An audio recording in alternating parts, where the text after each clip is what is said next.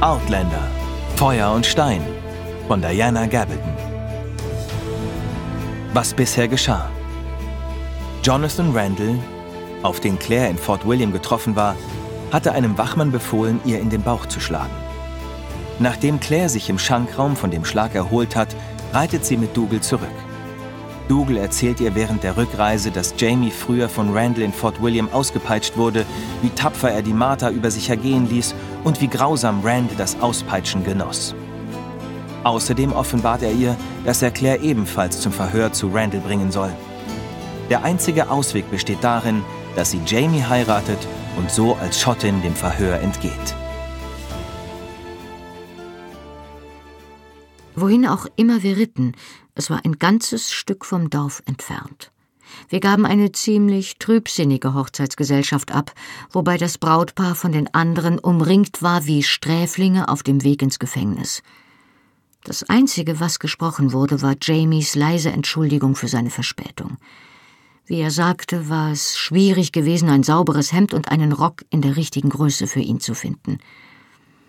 Ich glaube, das hier gehört dem Sohn des hiesigen Gutsbesitzers, sagte er und schnippte mit dem Rüschenkragen. Ich fühle mich ein bisschen wie ein Geck in diesem Aufzug. Wenig später stiegen wir ab und ließen die Pferde am Fuß eines kleinen Hügels zurück. Ein Gehweg führte durch das Heidekraut nach oben. Hast du alles abgesprochen? sagte Dougal leise zu Rupert, während sie die Tiere anbanden. Och, oi, in seinem schwarzen Bart blitzten die Zähne auf. Es war zwar nicht ganz einfach, den Padre zu überreden, aber wir haben ihm die Ausnahmegenehmigung gezeigt. Er tätschelte seinen Sporen, der musikalisch klimperte, so dass ich mir denken konnte, worin diese Ausnahmegenehmigung bestand. Durch den nun inzwischen wirklich eingesetzten Nieselregen und den Nebel sah ich die Kapelle aus dem Gebüsch aufragen. Vollkommen ungläubig erkannte ich das geschwungene Dach und die kleinen bleiverglasten Fenster, die ich zuletzt an dem sonnigen Morgen meiner Hochzeit mit Frank Randall gesehen hatte. Nein, rief ich aus, nicht hier, das kann ich nicht. Keine Sorge, Kleine, keine Sorge, es wird alles gut. Dougal legte mir seine große Tatze auf die Schulter und gab beruhigende schottische Laute von sich, als wäre ich ein aufgeregtes Pferd. Es ist ganz normal, ein bisschen nervös zu sein. Eine feste Hand in meinem Kreuz drängte mich den Pfad entlang. Meine Schuhe versanken im feuchten Laub des letzten Jahres.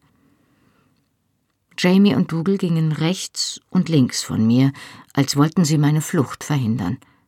Ihre hochgewachsenen Gestalten machten mich nervös und ich spürte, wie Hysterie in mir aufstieg. 200 Jahre später hatte ich in dieser Kapelle geheiratet, die mich damals mit ihrem antiken Charme bezaubert hatte. Jetzt war die Kapelle so neu, dass die Bodendielen noch ächzten, und ich war im Begriff, einen knapp über 20-jährigen schottischen Katholiken zu heiraten, der noch nie mit einer Frau geschlafen hatte, auf den ein Kopfgeld ausgesetzt war und dessen in plötzlicher Panik wandte ich mich an Jamie. Ich kann dich nicht heiraten. Ich weiß ja nicht einmal deinen Nachnamen. Er blickte in aller Ruhe auf mich hinunter und zog seine rote Augenbraue hoch. Oh, Fraser. James Alexander Malcolm Mackenzie Fraser, sagte er feierlich und sprach jeden Namen langsam und deutlich aus. Völlig verwirrt erwiderte ich, Claire Elizabeth Beecham und hielt ihm idiotisch die Hand hin. Anscheinend interpretierte er dies als Hilferuf, nahm meine Hand und schob sie in seine Ellenbeuge. Nun steckte ich wirklich fest und platschte über den matschigen Pfad meiner Hochzeit entgegen. Rupert und Murter erwarteten uns in der Kapelle, wo sie einen Geistlichen wie einen Gefangenen bewachten einen spindeldürren jungen Priester mit einer roten Nase und einem verständlicherweise völlig verängstigten Gesicht. Rupert schnitzte beiläufig mit einem großen Messer an einem Weidenzweig herum. Die Pistolen mit den Horngriffen hatte er zwar beim Betreten der Kirche abgelegt, doch sie lagen in Reichweite auf dem Rand des Taufbeckens. Auch die anderen Männer legten ihre Waffen ab, wie es sich in einem Gotteshaus geziemte. Damit ließen sie einen eindrucksvollen Haufen tödlicher Bedrohlichkeit in der letzten Bankreihe zurück. Nur Jamie behielt Dolch und Schwert, vermutlich als zeremoniellen Teil seiner Kleidung. Wir knieten uns vor den Holzaltar, Murder und Dougal nahmen ihre Plätze als Zeugen ein, und die Zeremonie begann. Die Form der katholischen Eheschließung hat sich in den letzten paar hundert Jahren nicht merklich verändert. Und die Worte, die mich mit dem rothaarigen jungen Fremden an meiner Seite verbanden, waren fast die gleichen, die meine Ehe mit Frank geweiht hatten.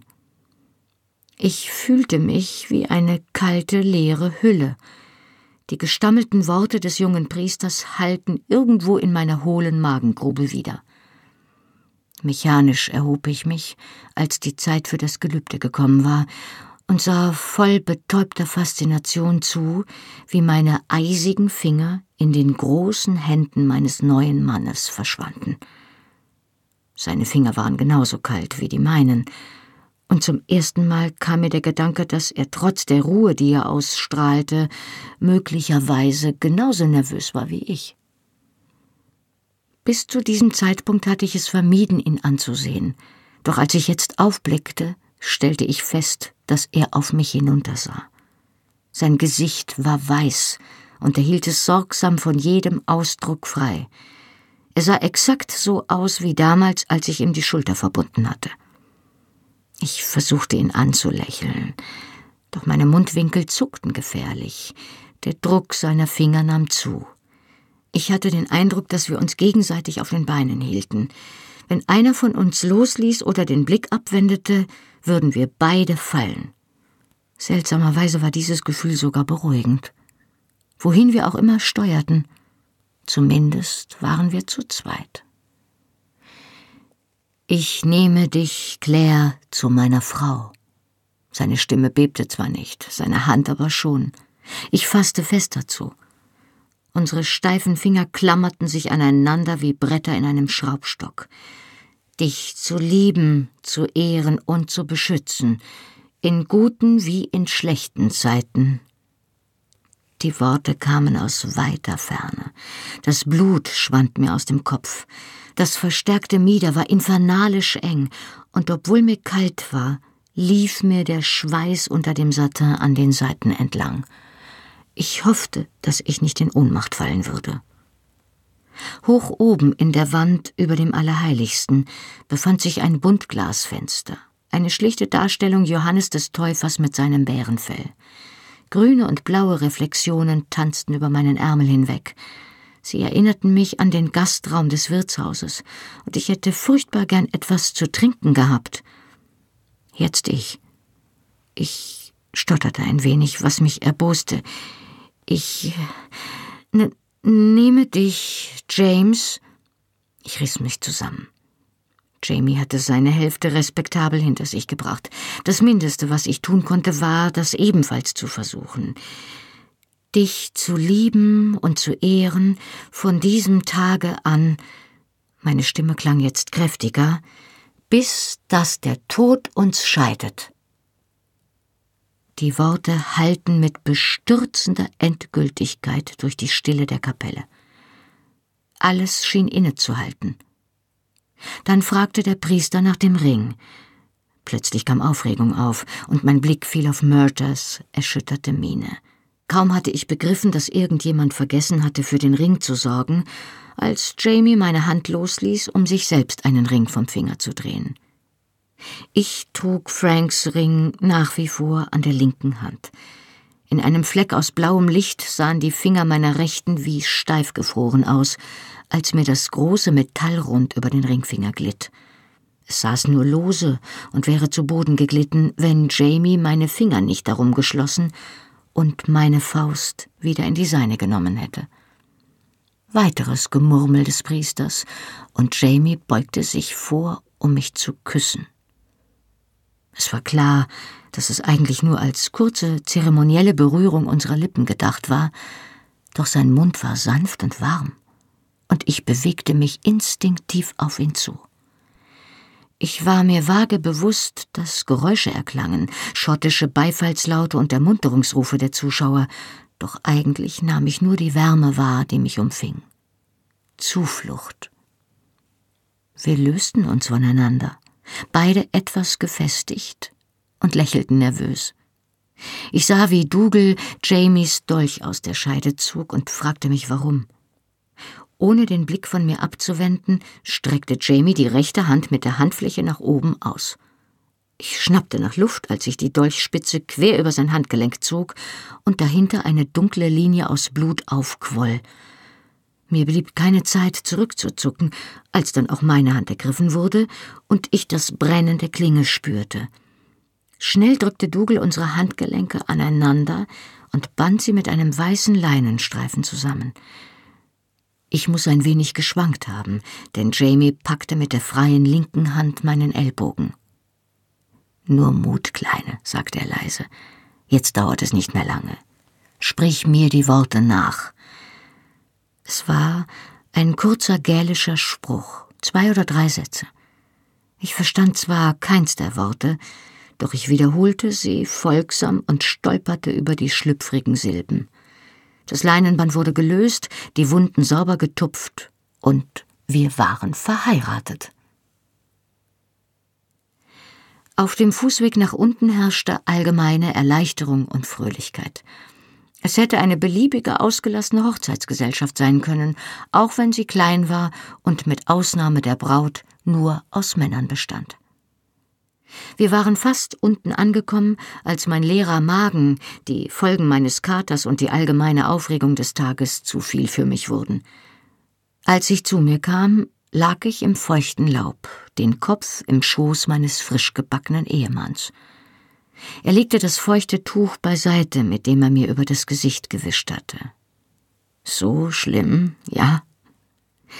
Er grinste auf mich hinunter, doch in seinen Augen lag ein Hauch von Unsicherheit, der mich trotz allem sehr rührte. Zittrig erwiderte ich das Lächeln. Es liegt nicht an dir, versicherte ich ihm. Es ist nur. Ich glaube, ich habe seit dem Frühstück gestern nichts mehr gegessen und ziemlich viel getrunken, fürchte ich. Sein Mund zuckte. Das habe ich schon gehört. Nun, dem kann ich abhelfen. Wie ich schon sagte, habe ich einer Frau zwar nicht viel zu bieten, aber ich verspreche dir, dass du immer zu essen haben wirst. Er lächelte und strich mir schüchtern mit dem Zeigefinger eine verirrte Locke aus dem Gesicht. Ich versuchte mich hinzusetzen und verzog das Gesicht, weil mein Handgelenk leicht brannte.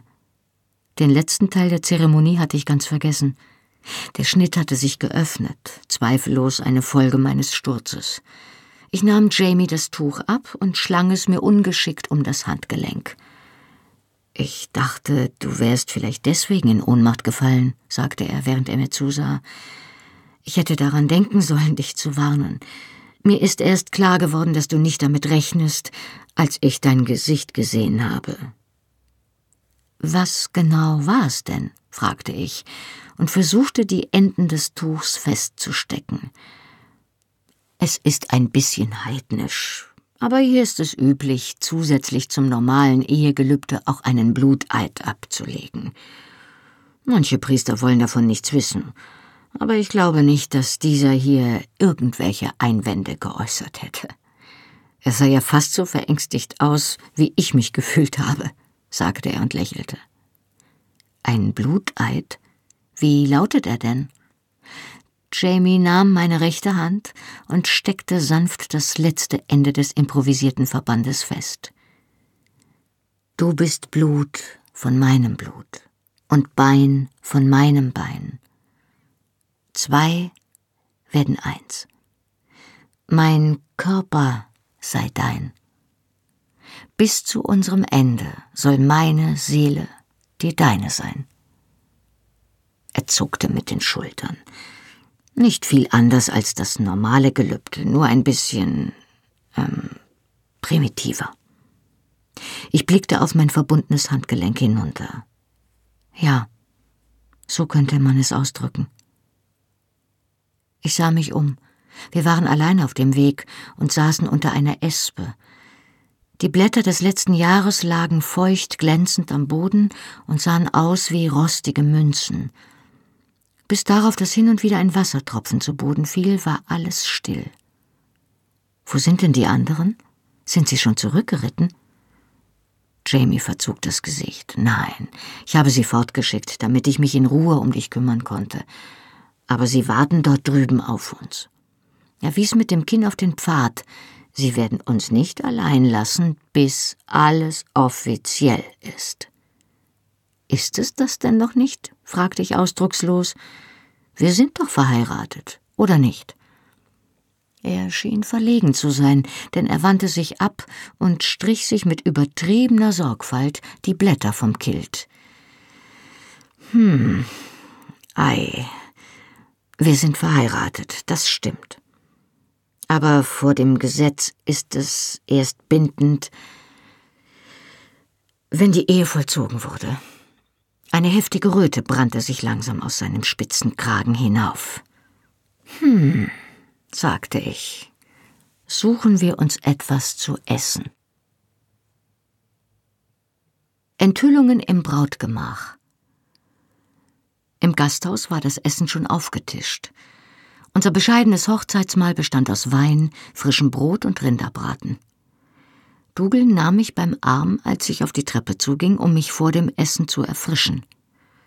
Ich will, dass diese Ehe vollzogen wird und es nicht den geringsten Raum für Zweifel gibt, wies er mich leise, aber entschlossen an.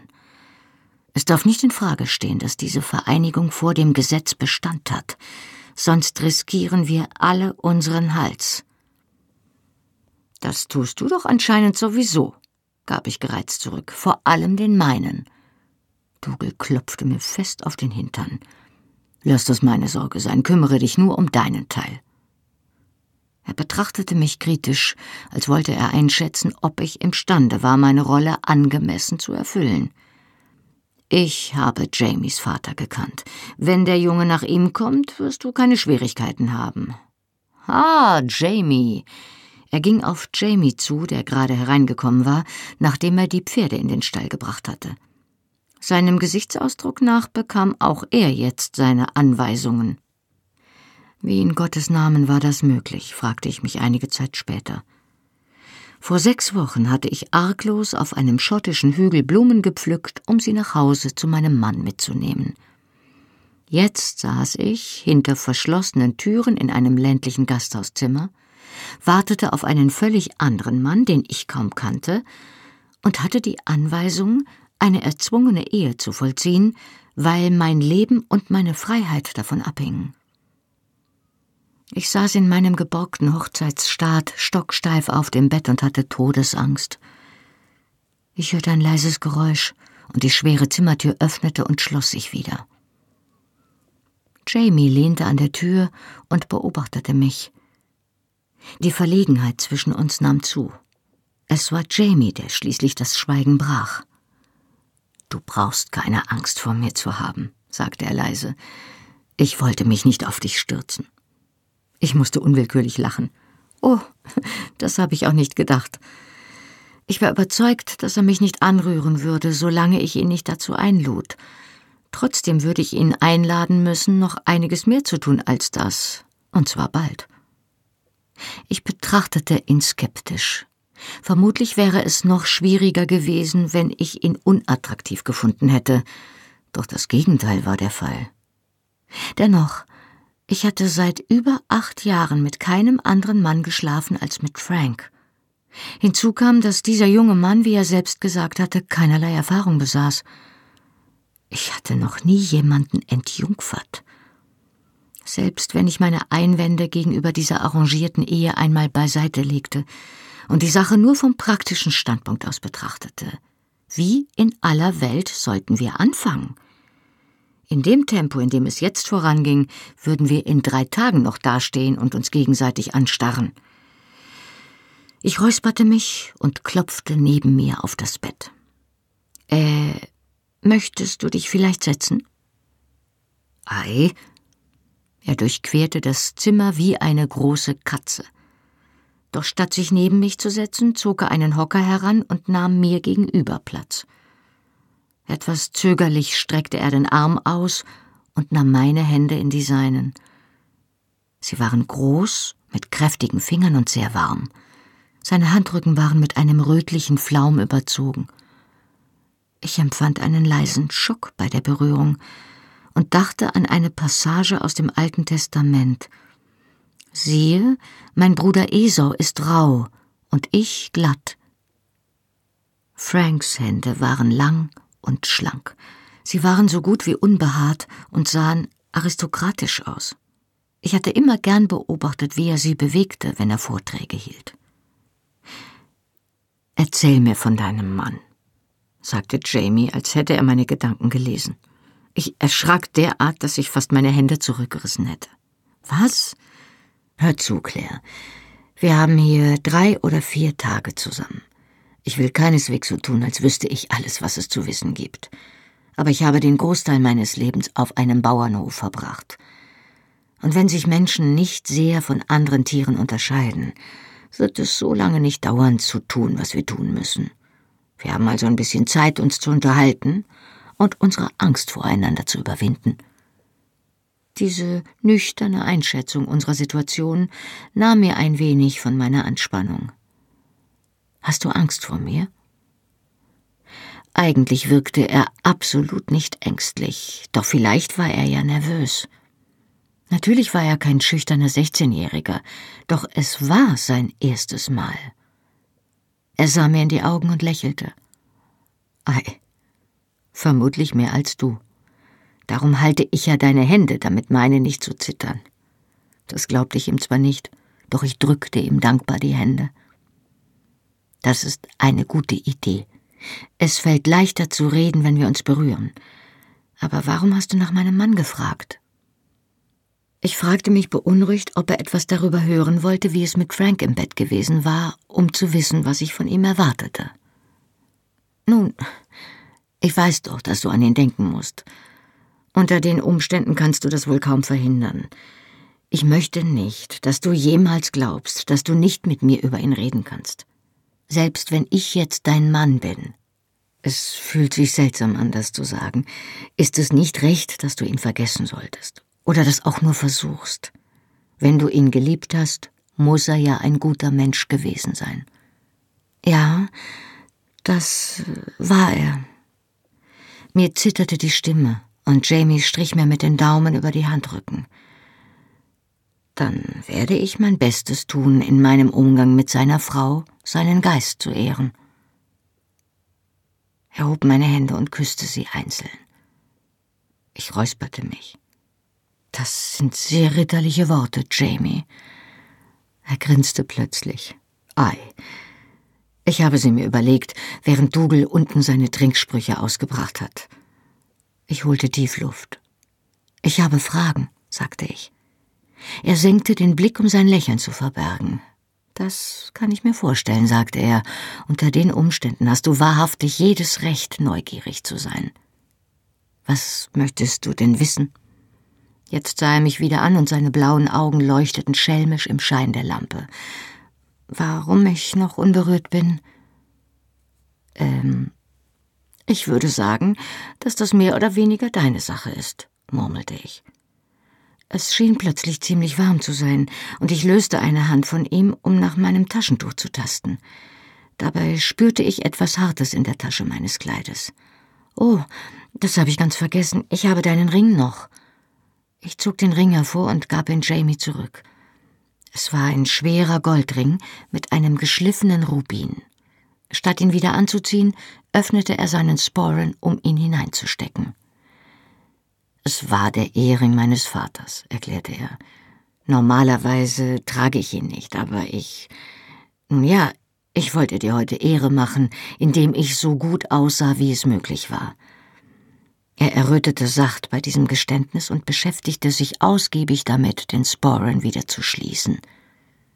Du hast mir große Ehre gemacht, sagte ich, und wieder musste ich lächeln. Die leuchtende Pracht seiner Aufmachung durch einen Rubin zu ergänzen, war wie Eulen nach Athen zu tragen, doch die Rücksicht, die dahinter steckte, rührte mich. Ich besorge dir einen, der dir passt, sobald ich kann, versprach er. Das ist nicht so wichtig, sagte ich, und mir wurde ein wenig beklommen zumute. Schließlich hatte ich vor, bald zu verschwinden. Äh, ich habe vor allem eine Frage, sagte ich, um die Versammlung zur Ordnung zu rufen, wenn es dir nichts ausmacht, mir darauf zu antworten. Warum hast du zugestimmt, mich zu heiraten? Ah, er ließ meine Hände los und setzte sich ein wenig zurück. Einen Moment hielt er inne, ehe er antwortete, und strich sich den Wollstoff auf den Oberschenkeln glatt. Ich konnte die Anspannung seiner langen Muskeln unter dem schweren Stoff gut sehen. Nun ja, mir hätten auf jeden Fall unsere Unterhaltungen gefehlt, sagte er lächelnd. Nein, ich meine es ernst, beharrte ich. Warum? Jetzt wurde seine Miene sachlich. Ehe ich es dir erzähle, Claire, gibt es eines, worum ich dich bitten möchte, sagte er langsam. Und das wäre Aufrichtigkeit. Ich muss nervös zusammengezuckt sein, denn er beugte sich mit ernster Miene vor, die Hände auf den Knien. Ich weiß, dass es Dinge gibt, die du mir nicht sagen willst, Claire. Vielleicht auch Dinge, die du mir nicht sagen kannst. Du hast ja keine Ahnung, wie recht du hast, dachte ich. Ich werde dich nie bedrängen oder darauf bestehen, Dinge zu erfahren, die nur dich etwas angehen, sagte er ernst. Er senkte den Blick auf seine Hände, die er jetzt mit den Handflächen aneinander presste. Es gibt genauso Dinge, die ich dir nicht sagen kann, zumindest noch nicht. Und ich möchte dich nicht um etwas bitten, was du mir nicht geben kannst. Aber worum ich dich bitte, wenn du mir etwas erzählst, lass es die Wahrheit sein. Und ich verspreche dir dasselbe. Im Moment gibt es zwischen uns nichts außer Respekt vielleicht. Und Respekt hat möglicherweise Raum für Geheimnisse, denke ich, aber nicht für Lügen. Stimmst du mir zu? Er öffnete die Hände wieder und hielt sie mir einladend hin. Ich konnte die dunkle Linie des Bluteids sehen, die sich quer über sein Handgelenk zog. Ich legte ihm meine Hände sacht auf die Handflächen. Ja, ich stimme dir zu. Ich werde aufrichtig sein. Seine Finger schlossen sich sacht um die meinen. Und ich auch. Also. Er holte tief Luft. Du hast gefragt, warum ich dich geheiratet habe. Ich bin ein kleines bisschen neugierig, gestand ich. Er lächelte, und sein breiter Mund ließ sich von dem Humor anstecken, der in seinen Augen nistete. Nun, ich kann nicht sagen, dass ich dir das verüble. Ich hatte mehrere Gründe, und es gibt einen, eigentlich zwei, den oder die ich dir jetzt nicht sagen kann, obwohl ich es gewiss tun werde, wenn die Zeit da ist. Der Hauptgrund ist aber wohl derselbe, aus dem du mich geheiratet hast, damit du nämlich vor Jack Randall sicher bist. Mich schauderte ein wenig, als ich an den Hauptmann dachte, und Jamies Hände legten sich fester um die meinen. Du bist in Sicherheit, sagte er entschieden. Du hast meinen Namen und meine Familie, meinen Clan und wenn nötig auch meinen Körper als Schutz. Solange ich lebe, wird der Mann nicht mehr Hand an dich legen. Danke, sagte ich. Ich sah ihm in das kräftige, junge, entschlossene Gesicht mit den breiten Wangenknochen und dem massiven Kinn, und zum ersten Mal hatte ich das Gefühl, dass Dougalls Hanebüchner Plan tatsächlich ein ganz vernünftiger Vorschlag gewesen sein könnte. Meinen Körper als Schutz. Diese Formulierung beeindruckte mich besonders, denn ich sah ja die resolute Haltung seiner breiten Schultern und erinnerte mich an seine wilde Eleganz, als er im Mondschein mit seinem Schwert angegeben hatte. Es war ihm ernst, und trotz seiner jungen Jahre wusste er, was er sagte, und er trug die Narben zum Beweis. Er war auch nicht viel älter als viele der Piloten oder Infanteristen, die ich gepflegt hatte. Und genau wie sie wusste er, was es kosten konnte, sich einer Sache oder einer Person zu verpflichten. Sein Schwur war keine romantische Geste, sondern das ganz und gar realistische Versprechen, auf Kosten seiner Sicherheit für die meine zu sorgen. Ich hoffte nur, dass ich ihm dafür auch etwas geben konnte. Das ist wirklich ritterlich von dir, sagte ich aus vollem Herzen. Aber war es, nun ja, eine Ehe wert? Ja, antwortete er und nickte. Dann lächelte er erneut, diesmal mit einem Hauch von Grimm. Ich habe ja guten Grund zu wissen, was für ein Mensch er ist. Ich würde es nicht einmal zulassen, dass man ihm einen Hund anvertraut, wenn ich es verhindern könnte, ganz zu schweigen von einer wehrlosen Frau. Wie schmeichelhaft, sagte ich trocken, und er lachte. Er stand auf und ging zu dem Tisch am Fenster hinüber. Irgendjemand, vielleicht die Wirtsfrau, hatte dort einen Strauß Feldblumen in ein Whiskyglas gestellt. Dahinter standen zwei Weingläser und eine Flasche. Jamie schenkte zwei Gläser ein, kam zurück, reichte mir eines davon und setzte sich wieder. Nicht ganz so gut wie Columns persönlicher Vorrat, sagte er mit einem Lächeln, aber auch nicht schlecht. Er hob kurz sein Glas. Auf Mrs. Fraser, sagte er leise. Und wieder empfand ich einen Anflug von Panik, den ich jedoch entschlossen niederkämpfte, um dann ebenfalls mein Glas zu heben. Auf die Aufrichtigkeit, sagte ich und wir tranken beide einen Schluck. Also, das war ein Grund, sagte ich und ließ mein Glas sinken. Gibt es noch andere, die du mir sagen kannst? Er studierte sein Weinglas mit großer Konzentration. Vielleicht ist es ja so, dass ich mit dir schlafen möchte. Er blickte abrupt auf. Hast du daran schon gedacht? Wenn er mich aus der Fassung bringen wollte, war er auf dem besten Weg, aber ich beschloss, es mir nicht anmerken zu lassen. Und? Willst du das? fragte ich rundheraus. Wenn ich ehrlich bin, ja. Seine blauen Augen sahen mich über den Rand des Glases hinweg unverwandt an. Dafür hättest du mich aber nicht unbedingt heiraten müssen, wandte ich ein. Du glaubst doch nicht, dass ich dich nehmen würde, ohne dir die Heirat anzutragen? Es gibt genug Männer, die das tun würden, erwiderte ich. Seine Unschuld belustigte mich.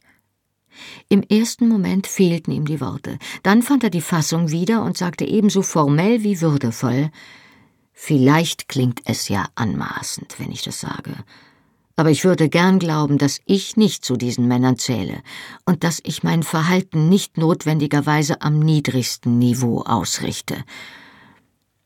Wirklich gerührt von seinen Worten, versicherte ich ihm, dass ich sein Verhalten bis jetzt als tadellos empfunden hatte und entschuldigte mich, falls ich seine Beweggründe unbeabsichtigt in Zweifel gezogen hatte.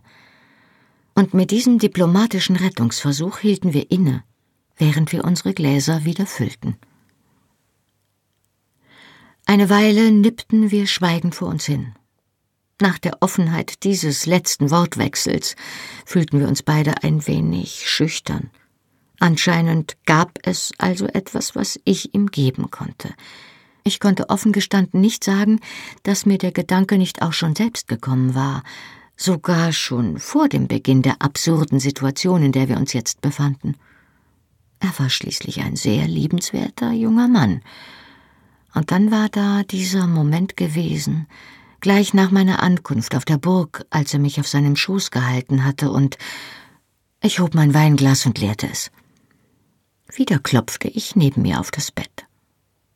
Setz dich doch zu mir, sagte ich, und ich fischte nach einem neutralen Gesprächsthema, das uns über die Verlegenheit der körperlichen Nähe hinweghelfen würde. Und erzähl mir von deiner Familie. Wo bist du aufgewachsen? Das Bett senkte sich spürbar unter seinem Gewicht, und ich stützte mich auf der anderen Seite ab, um nicht gegen ihn zu rollen. Er saß nun so dicht neben mir, dass sein Hemdsärmel meinen Arm streifte. Ich legte meine Hand offen und entspannt auf meinen Oberschenkel.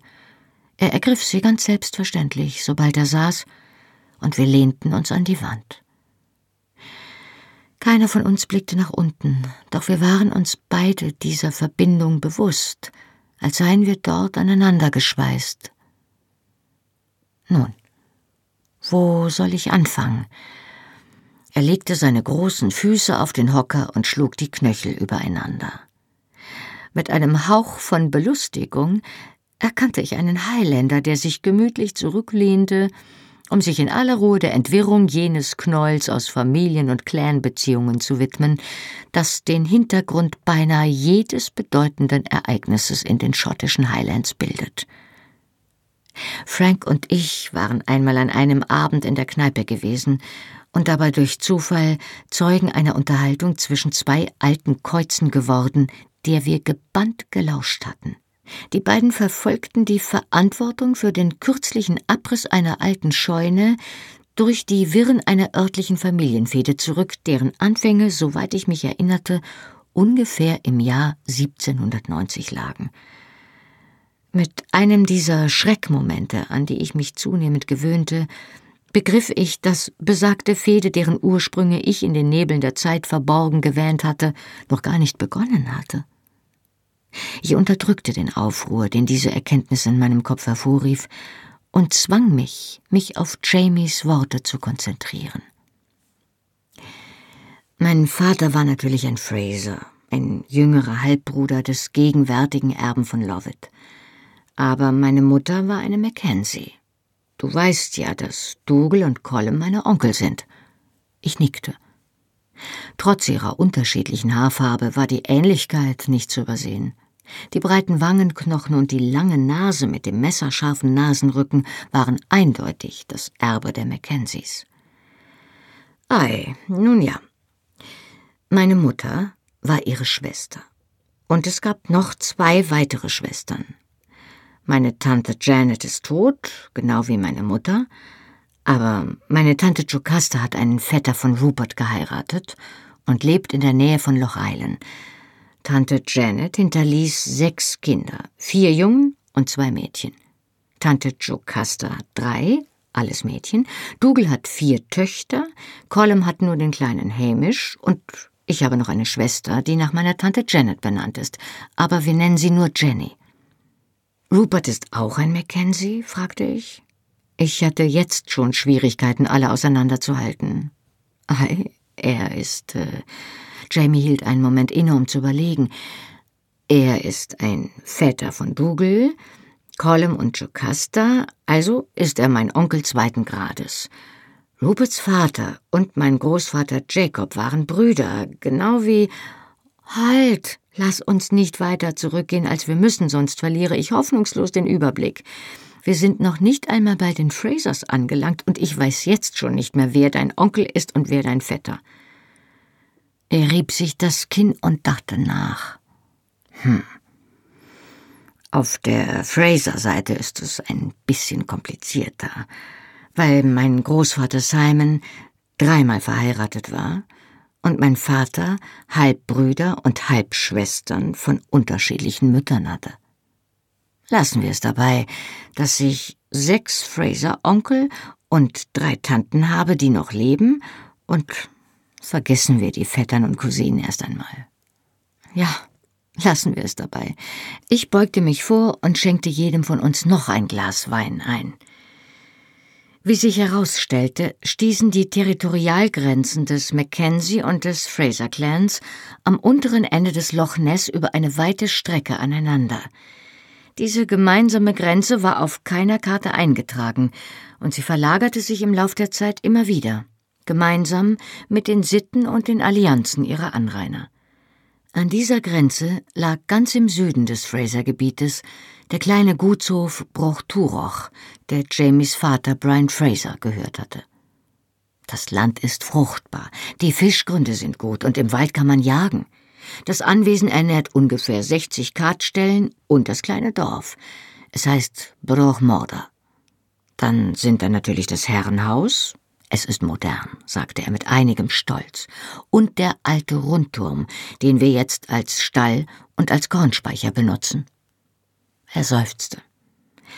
Dougal und Colum waren alles andere als begeistert darüber, dass ihre Schwester einen Fraser geheiratet hat, und sie haben darauf bestanden, dass sie keine Pächterin auf Fraserland werden sollte, sondern auf freiem Grundbesitz leben sollte. Also wurde Lalibroch, so nennen die Bewohner das Anwesen, auf meinen Vater überschrieben, doch der Vertrag enthielt eine Klausel, dass das Anwesen nur an die leiblichen Nachkommen meiner Mutter Ellen übergehen durfte. Falls sie kinderlos gestorben wäre, wäre das Land nach dem Tod meines Vaters an Lord Lovett zurückgefallen. Ganz gleich, ob Vater noch Kinder von einer anderen Frau bekam. Doch er hat nicht mehr geheiratet, und ich bin der Sohn meiner Mutter Ellen. Also gehört Lollybrook mir. Zumindest auf dem Papier. Ich dachte, du hättest mir gestern gesagt, dass du kein Eigentum besitzt. Ich nippte an dem Wein, den ich ziemlich gut fand. Er schien immer besser zu werden, je mehr ich davon trank. Vielleicht sollte ich besser bald aufhören, dachte ich. Jamie bewegte den Kopf hin und her. Nun ja, eigentlich gehört es mir. Allerdings nützt mir das im Moment nicht viel, weil ich mich ja dort nicht sehen lassen kann. Seine Miene war bedauernd. Da ist schließlich dieses kleine Problem mit dem Kopfgeld, das auf mich ausgesetzt wurde. Nach seiner Flucht aus Fort William hatte man ihn auf Dougals Anwesen B-Nacht gebracht, was gesegnet bedeutet, wie er mir erklärte, damit er sich von seinen Verletzungen und dem Fieber erholen konnte. Von dort war er nach Frankreich gegangen, wo er zwei Jahre in der Nähe der spanischen Grenze in der französischen Armee gekämpft hatte. Du warst zwei Jahre in der französischen Armee und hast noch nie mit einer Frau geschlafen? unterbrach ich ihn ungläubig. Ich hatte eine ganze Reihe von Franzosen gepflegt, und ich bezweifelte sehr, dass sich die gallische Einstellung gegenüber den Frauen in 200 Jahren merklich geändert hatte. Jamies Mundwinkel zuckte und er sah mich von der Seite an. Wenn du die Huren gesehen hättest, die in der französischen Armee ihre Dienste anbieten, Sassenach, würdest du dich wundern, dass ich mich überhaupt traue, eine Frau nur anzurühren, geschweige denn mit ihr zu schlafen. Ich verschluckte mich so heftig an meinem Wein, dass er mir auf den Rücken klopfen musste. Atemlos und putterrot fing ich mich wieder und drängte ihn weiter zu erzählen. Vor etwa einem Jahr war er nach Schottland zurückgekehrt und hatte sechs Monate allein oder mit einer Bande von Heimatlosen verbracht, die im Wald von der Hand in den Mund lebten oder sich als Viehdiebe betätigten. Und dann hat mich jemand mit einer Axt oder etwas in der Art am Kopf getroffen, sagte er und zuckte mit den Achseln. Da muss ich mich auf das verlassen, was mir Dougal über die folgenden zwei Monate erzählt hat, weil ich selbst nicht viel davon mitbekommen habe. Dougal war zum Zeitpunkt des Überfalls in der Nähe gewesen. Jamies Freunde hatten ihn herbeigerufen, und irgendwie war es ihm gelungen, seinen Neffen erneut nach Frankreich zu befördern. Warum denn Frankreich? fragte ich. Es war doch wohl ein großes Risiko, dich so weit zu transportieren. Das Risiko, mich zu lassen, wo ich war, war noch größer. Es waren überall englische Patrouillen unterwegs. Wir waren ja recht fleißig gewesen, die Jungs und ich. Und ich vermute, Dougal wollte nicht, dass man mich besinnungslos in irgendeiner Karte fand. Oder in seinem Haus? fragte ich mit einem Anflug von Zynismus. Ich gehe davon aus, dass er mich dorthin gebracht hätte, erwiderte Jamie ungerührt. Aber erstens hatte er damals einen englischen Besucher, und zweitens meinte er, dass ich ohnehin so aussah, als ob ich sterben würde. Also hat er mich ins Kloster schaffen lassen. Die Abtei Saint-Anne-de-Beaupré an der französischen Küste war die Domäne eines Mannes, der einmal auf den Namen Alexander Fraser gehört hatte und jetzt der Abt dieses Ortes, der Studien und des Gebetes war. Einer von Jamies sechs Onkeln auf der Fraser-Seite. Er und Dougal mögen sich zwar nicht besonders, erklärte Jamie, aber Dougal sah ein, dass man hier nicht viel für mich tun konnte. Und wenn es überhaupt Hilfe für mich gab, war sie nur dort zu finden. Und genau so war es. Mit Hilfe des medizinischen Wissens der Mönche und seiner kräftigen Konstitution hatte Jamie überlebt und war in der Obhut der Dominikanerbrüder langsam geheilt. Sobald ich wieder gesund war, bin ich zurückgekehrt, erzählte er weiter. Dougal und seine Männer haben mich an der Küste abgeholt und wir waren auf dem Weg zum Gebiet der Mackenzies, als wir, ähm, auf dich gestoßen sind. Hauptmann Randall hat behauptet, ihr habt Vieh gestohlen, sagte ich. Er lächelte, ohne sich von dieser Anschuldigung beeindrucken zu lassen. Nun, Dougal ist ein Mensch, der eine gute Gelegenheit nie links liegen lässt, stellte er fest. Wir sind auf eine schöne, gesunde Rinderherde gestoßen, die auf einer Wiese graste, und es war niemand in der Nähe. Also. Er zuckte mit den Achseln und fügte sich schicksalsergeben in die Unabänderlichkeiten des Lebens. Anscheinend war ich gegen Ende der Konfrontation zwischen Dougals Männern und Randalls Dragonern aufgetaucht. Als er die Engländer kommen sah, hatte Dougal die Hälfte seiner Männer mit den Rindern davongeschickt, während sich der Rest der Schotten im Unterholz versteckt hatte, um den Engländern aufzulauern. Und es hat sehr gut funktioniert, sagte Jamie beifällig. Wir sind mit Gebrüll mitten durch sie hindurchgeritten. Natürlich verfolgten sie uns, und wir haben sie über Stock und Stein gelotst, während der Rest der Männer in die entgegengesetzte Richtung mit den Rindern verschwunden ist. Nach einer Weile haben wir die Rotröcke abgehängt und uns in der Karte verkrochen, wo ich dich zum ersten Mal gesehen habe. Dort wollten wir auf die Dunkelheit warten, um uns davon zu stehlen. Ich verstehe, sagte ich, aber warum bist du überhaupt nach Schottland zurückgekommen? Ich habe den Eindruck, dass du in Frankreich viel sicherer gewesen wärst. Er öffnete den Mund, um zu antworten, überlegte es sich aber anders und nippte an seinem Wein. Anscheinend näherte ich mich dem Gebiet, auf dem er selbst Geheimnisse hatte. Das ist eine lange Geschichte, Sassenach, sagte er und wich der Frage aus. Ich erzähle sie dir später. Aber erst einmal, was ist mit dir? Erzählst du mir auch von deiner Familie? Wenn das möglich ist, natürlich, fügte er hastig hinzu. Ich überlegte einen Moment, aber im Grunde schien es mir nicht riskant zu sein, ihm von meinen Eltern und von Onkel Lamp zu erzählen. Onkel Lamps Beruf hatte ganz eindeutig seine Vorteile. Ein Gelehrter, der antike Städten erforschte, ergab schließlich im 18. Jahrhundert genauso viel oder wenig Sinn wie im 20. Also begann ich mit meinem Bericht und ließ nur kleinere Details wie Autos oder Flugzeuge und natürlich den Krieg aus. Er hörte mir gebannt zu, stellte hin und wieder eine Frage, drückte mir sein Mitgefühl über den Tod meiner Eltern aus und interessierte sich für Onkel Lamp und seine Entdeckungen. Und dann bin ich Frank begegnet, schloss ich. Ich hielt inne, weil ich mir nicht sicher war, wie viel ich noch sagen konnte, ohne mich auf gefährliches Terrain zu begeben. Glücklicherweise rettete mich Jamie. Und du würdest jetzt lieber nicht von ihm sprechen sagte er verständnisvoll. Ich nickte wortlos, und das Zimmer verschwamm ein wenig vor meinen Augen. Jamie ließ meine Hand los, legte den Arm um mich und zog meinen Kopf sanft an seine Schulter. Schon gut, sagte er und streichelte mir sacht das Haar. Bist du müde, Claire?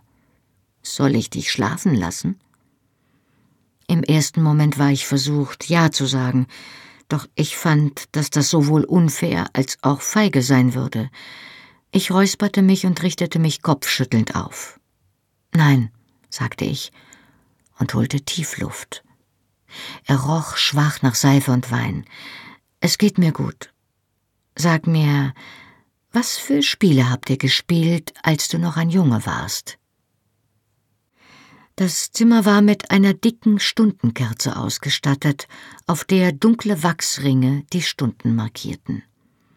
Wir redeten über drei Ringe hinweg und ließen die Hände des anderen nur los, um Wein einzuschenken oder den Nachttopf hinter dem Vorhang in der Ecke zu benutzen. Als Jamie von einem dieser Ausflüge zurückkehrte, gähnte er und räkelte sich. Es ist schon furchtbar spät, sagte ich, und er hob mich ebenfalls. Vielleicht sollten wir ins Bett gehen. Also gut, sagte er und trieb sich den Nacken.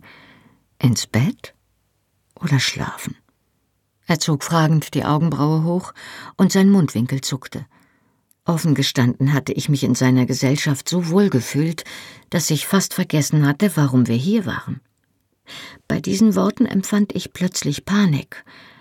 Nun ja, sagte ich schwach, so oder so hast du doch nicht vor, in deinem Kleid zu schlafen, oder? fragte er praktisch wie immer. Ja, richtig. Vermutlich nicht. Tatsächlich hatten sich die Ereignisse so überschlagen, dass ich gar nicht auf die Idee gekommen war, mir Gedanken über ein Nachthemd zu machen, welches ich ja ohnehin nicht besaß. Je nach Wetter hatte ich in meiner Chemise oder unbekleidet geschlafen. Jamie besaß nichts außer den Kleidungsstücken, die er trug. Er würde also im Hemd oder nackt schlafen, ein Umstand, der geeignet war, die Lage rapide auf den Punkt zu bringen. Also gut, komm her, dann helfe ich dir mit deinem Mieder. Seine Hand zitterte kurz, als er begann, mich zu entkleiden. Doch dann verlor er einiges von seiner Befangenheit, während er mit den Dutzenden kleiner Häkchen kämpfte, die das Mieder zusammenhielten. Ha! sagte er triumphierend, als sich der letzte Verschluss löste, und wir lachten gemeinsam befreit auf. Jetzt du, sagte ich, weil ich beschlossen hatte, dass es keinen Zweck hatte, es noch weiter hinauszuzögern. Ich hob die Hand und öffnete sein Hemd, um meine Hände hinein und über seine Schultern gleiten zu lassen. Ich ließ meine Handflächen langsam über seiner Brust sinken und spürte die elastischen Härchen und die kleinen Einkerbungen rings um seine Brustwarzen. Er stand still und atmete kaum, als ich mich hinkniete, um die Schnalle des Gürtels an seiner Hüfte zu öffnen. Wenn es sein musste, konnte es genauso gut jetzt sein, dachte ich, und fuhr zielstrebig mit den Händen unter dem Kilt an seinen sehnigen Oberschenkeln hinauf. Obwohl ich inzwischen sehr genau wusste, was die meisten Schotten unter ihren Kilts trugen, nämlich nichts, hatte es trotzdem etwas Schockierendes, auf nichts anderes als auf Jamie zu stoßen. In dem Moment zog er mich hoch und senkte den Kopf, um mich zu küssen. Es wurde ein ausgiebiger Kuss, und seine Hände wanderten in die Tiefe, um den Verschluss meines Unterrocks zu suchen. Dieser fiel wie ein Fallschirm aus gestärkten Volants zu Boden, und ich stand in meiner Chemise da. Wo hast du denn derart küssen gelernt? sagte ich ein wenig atemlos. Er grinste und zog mich wieder an sich. Ich habe gesagt, ich bin noch unberührt. Nicht, ich bin ein Mönch, sagte er und küsste mich wieder. Wenn ich glaube, dass ich Rat brauche, frage ich, er drückte mich fest an sich, und ich konnte spüren, dass er mehr als bereit war, zur Sache zu kommen. Mit einiger Überraschung stellte ich fest, dass ich ebenfalls bereit war. Ob es an der späten Stunde lag, am Wein, an ihm oder an simplem Entzug. Ich begehrte ihn sogar sehr. Ich zog ihm das Hemd aus der Taille, fuhr mit den Händen an seiner Brust hinauf und umkreiste seine Brustwarzen mit den Daumen. Sie wurden sofort steif, und er presste mich plötzlich an seine Brust. Uff, sagte ich und rang nach Atem. Er ließ los und entschuldigte sich. Nein, keine Sorge. Küss mich noch einmal. Das tat er, und diesmal ließ er mir die Träger der Chemise über die Schulter gleiten. Er wich etwas zurück, umfasste meine Brüste und trieb mir die Brustwarzen, so wie ich es bei ihm getan hatte. Ich betastete seine Gürtelschnalle, seine Finger halfen den meinen, und die Schnalle öffnete sich. Plötzlich hob er mich auf, setzte sich auf das Bett und hielt mich auf seinem Schoß fest. Seine Stimme war ein wenig heiser. Sag mir, wenn ich zu grob bin, oder sag mir, wenn ich ganz aufhören soll, falls du das möchtest, wann immer du möchtest, bis wir vereint sind. Ich glaube nicht, dass ich da noch aufhören kann. Als Antwort legte ich ihm die Arme um den Hals und zog ihn auf mich herunter. Ich führte ihn zu der schlüpfrigen Spalte zwischen meinen Beinen. Großer Gott, sagte James Fraser, der den Namen des Herrn niemals missbrauchte. Hör jetzt nicht auf, sagte ich. Als wir danach nebeneinander lagen, schien es ganz natürlich für ihn zu sein, meinen Kopf auf seine Brust zu legen. Wir passten gut zusammen, und unsere ursprüngliche Schüchternheit war nun weitgehend verschwunden, verloren in der geteilten Erregung und der neuen Erfahrung, einander zu erkunden. War es so, wie du gedacht hattest? fragte ich neugierig. Er gluckste, und es rumorte laut unter meinem Ohr. Fast, ich hatte gedacht, nein, egal. Nein, sag's mir, was hast du gedacht? Ich erzähle es dir nicht. Du wirst mich auslachen. Ich verspreche, dass ich nicht lachen werde. Sag's mir. Er streichelte mein Haar und strich mir die Locken hinter das Ohr. Oh, Also gut. Mir war nicht klar, dass man sich dabei ansieht. Ich dachte, man macht es andersherum. Wie Pferde. Es kostete mich Mühe, mein Versprechen zu halten, aber ich lachte nicht. Ich weiß, dass das albern klingt, sagte er defensiv. Es ist nur. Nun ja, du weißt doch, wie es ist, wenn man sich etwas in den Kopf setzt, wenn man jung ist, und dann bleibt es irgendwie dort hängen. Du hast noch nie gesehen, wie sich Menschen lieben? Das überraschte mich, denn ich hatte ja die Karten der Pachtbauern gesehen, in denen sich die ganze Familie einen einzigen Raum teilte. Jamies Familie lebte zwar nicht in einer Karte, doch es musste in Schottland die Ausnahme sein, dass ein Kind nie aufgewacht war und seine Eltern im Bett überrascht hatte. Natürlich habe ich das, aber es war doch immer unter der Bettdecke. Ich konnte nichts sehen, außer dass der Mann oben gelegen hat. Das wusste ich. Hm, das habe ich gemerkt. Hab ich dich gequetscht? fragte er etwas nervös. Kaum. Aber wirklich, ist es das, was du gedacht hast? Ich lachte zwar nicht, aber ich konnte mir das Grinsen nicht verkneifen. Er wurde ein wenig rot um die Ohren. Ei, ich habe einmal im Freien gesehen, wie ein Mann eine Frau genommen hat, aber das.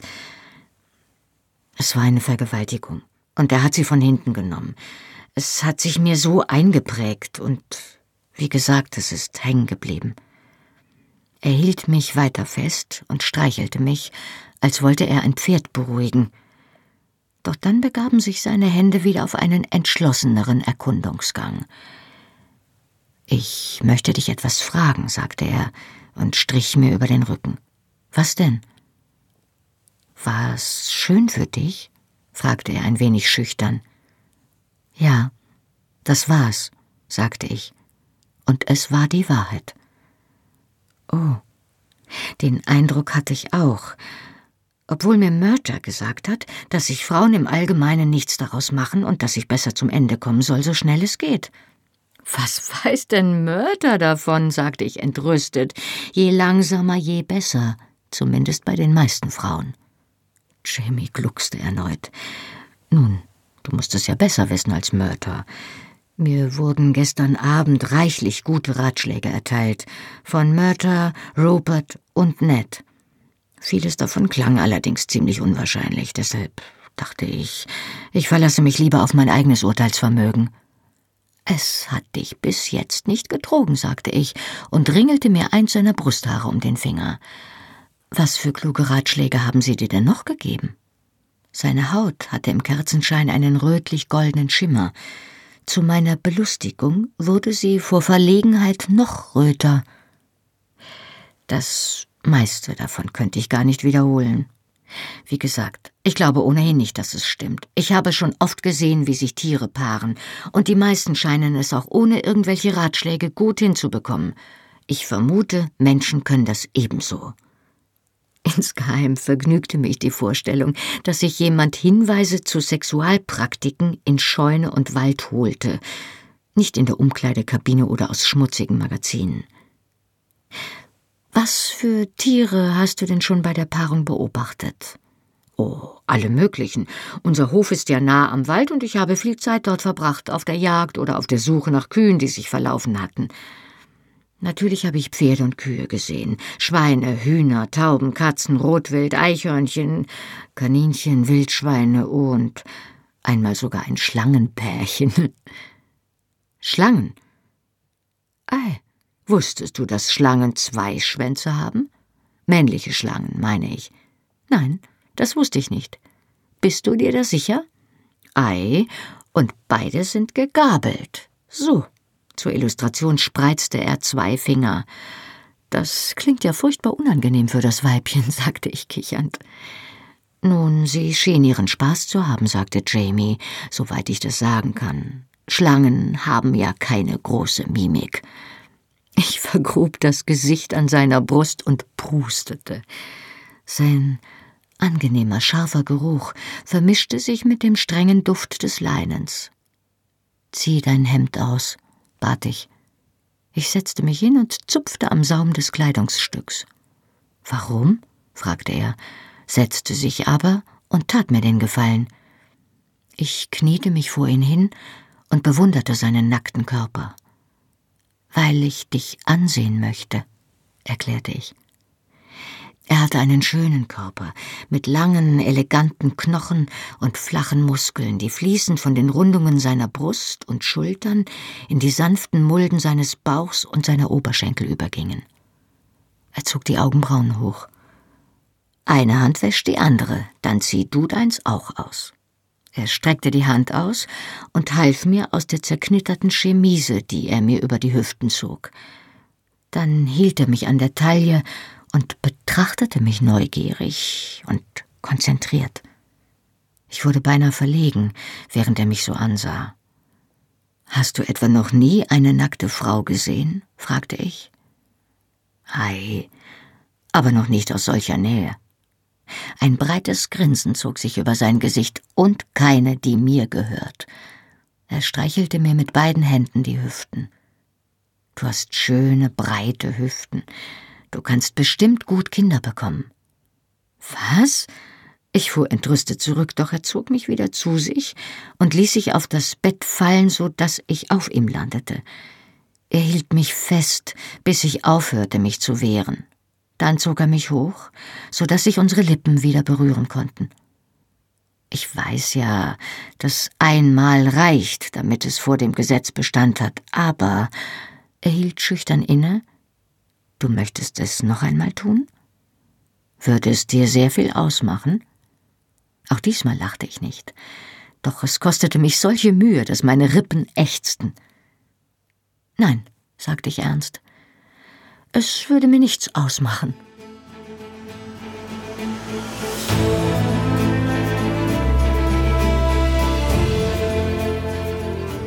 Hallo. Ich bin Johannes Raspe, die deutsche Stimme von Jamie aus der Fernsehserie Outlander. Und das war Outlander Feuer und Stein, gelesen von Birgitta Asheuer. Weiter geht es hier in einer Woche. Wenn ihr schon jetzt mehr erfahren wollt, findet ihr die ungekürzten Hörbücher der Bände 1 bis 6 auf allen gängigen Download- und Streaming-Portalen. Band 7 findet ihr jetzt exklusiv bei Audible im Download und ab August 2019 auf allen gängigen Download- und Streaming-Portalen. Die Fernsehserie Outlander ist eine Produktion von Sony Pictures Entertainment und auf DVD verfügbar. Mehr Informationen zu Argon Hörbüchern findet ihr auf www.argon-verlag.de. Besucht den Argon Verlag auch gern bei Facebook und Instagram. Und weitere Podcasts von Argon Lab gibt es unter podcast.argon-verlag.de. Na dann, Slan Leaf und bis zur nächsten Woche.